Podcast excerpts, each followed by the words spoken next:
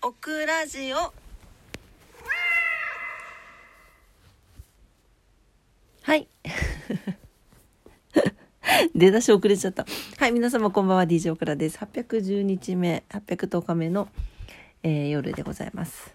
今日は11月3日、えー、金曜日祝日の夜です。今晩もどうぞお付き合いください。よろしくお願いします。はい、えー、今日は祝日。3連休。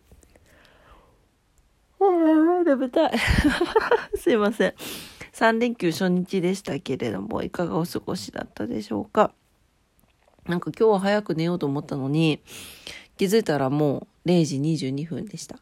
なんかね、12時ぐらいからずっとマフと遊んでたの。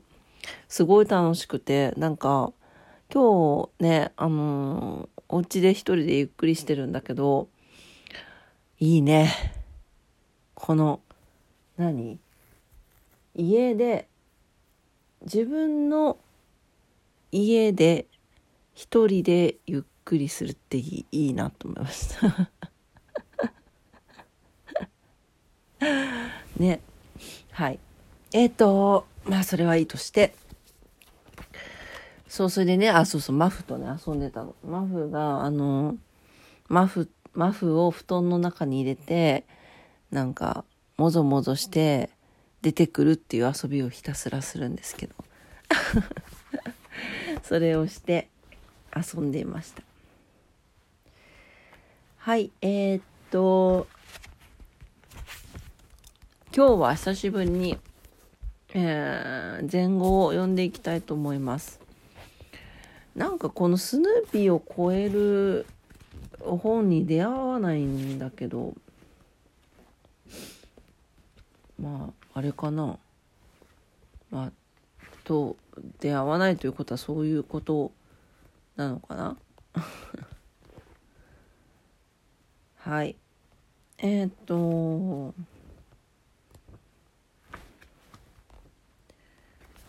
何にしようか。どれにしようかな。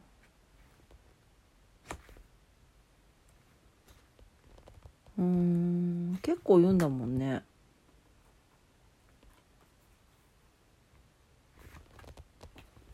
そうだな。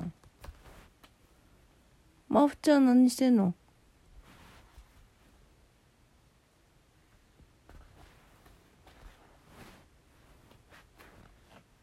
まふちゃん。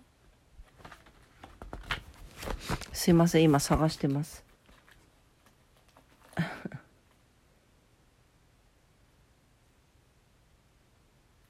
ここどれどれどれにしようかな。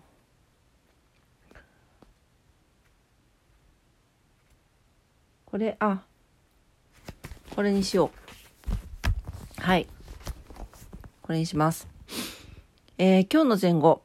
生児時代、無常迅速。読めてないね。生児時代、無常迅速。だそうです。はい。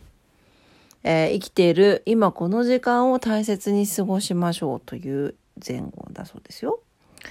はい、生きるに死ぬに、えー、字、ことですね。ことに大きい。無常は無常ですね。はい。えー、無に常。迅速は迅速です。はい、と書きます。はい、読んでいきます。生まれついてのリーダー気質で運動神経抜群のペパーミントパティ。ペパーミントパティわかります？そばかすがあるですね。何事も恐れず、どんな挑戦もやりこなします。そんなペパーミントパティにとって苦手なことは勉強。決して嫌いではないのですが、学校生活に馴染むことができません。彼女は学校での多くの時間を寝て過ごしています。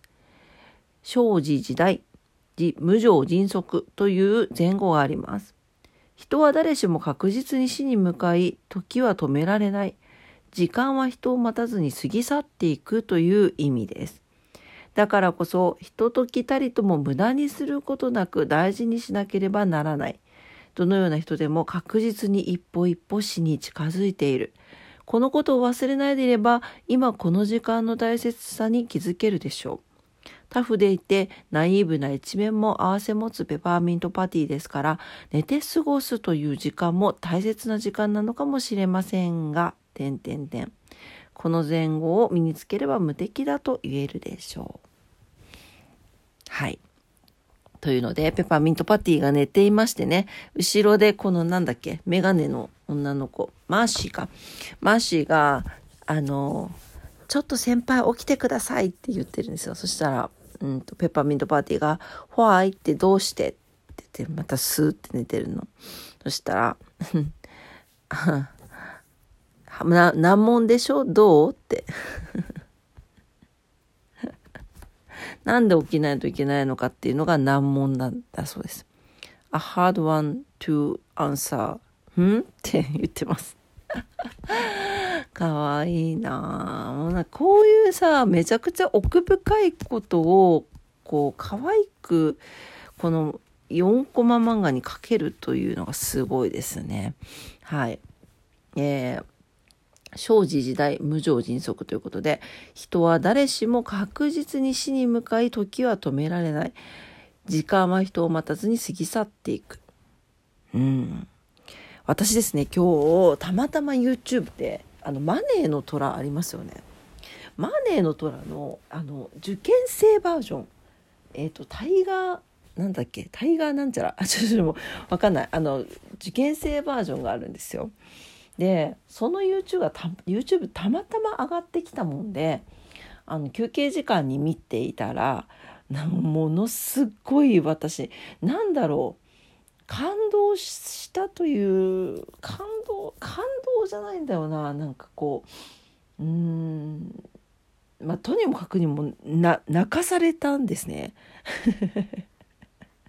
で仕事の休憩中に見てしまったもんだからもう今日マスクしてたからよかったんだけど顔が真っ赤になっちゃって泣いちゃって。っていうのがあったんですけど是非見てほしいですね。皆さんにも。えっ、ー、とえっ、ー、と19歳の、えー、女の子だったんですけど、えお母さんが、え乳がんを、えされてですね。まあまたいつ再発するかわからない。で弟さんに、えー、障害があるということで、えー、まあ、とにもかくにも、えー、がんのちょっと難しい名前だったので今言えませんが、えーと、がんの、えーと、がん治療の専門の科学看護師さんななんかね看護婦さんの中でもそのがん治療とかがん患者さんのケアに特化した看護師さんの、えーと、資格があるそうでそれを取りたいということで、あのー、来られてたんですねそのマネーのトラにですね。19歳で一度はその薬学部に入ったんだけどお母様が、えー、コロナで気境になられて手術をした時に薬剤師さんってそんなにそばに入れないんだっていうのに気づいてえー、入学してからずっと抱えていた違和感がそれだっていうことに気づいて一番患者の近くに入れるのは看護師さんだということで看護師を目指すという選択をした。まあ、薬学部を辞めてですねはい、とはいえやっぱりそこには学費がかかるのでそこを、えー、結局途中で融資になったのかな？投資してほしいなのか融資してほしいなのかっていうので、えー、お話しされていました。もうさななんなんでしょうね。このお母さんと弟のためもうそれ一択なんですよ。で番組の番組のためかもしれないけど虎たちがさそこもう分かってんじゃんって。もう自分のためじゃないんだよお母さんと弟のためって分かってるんだけどいろいろ突っ込むわけ。それがまた憎たらしくてさもうさっさとも出してやってよってこっちは思うぐらいあまあね私が出せるわけではないのでそんなこと言えないんですけどっていう回でした。でそこでねあの今ここに思ったのは本当にいつ死ぬかわからないから、うん、そうあの言われてたんですね。薬学部を中退してなんで私立の看護学校に入ったのか。そこでやっぱり勉強をして1年とか勉強をして国立に入った方がいいんじゃないか。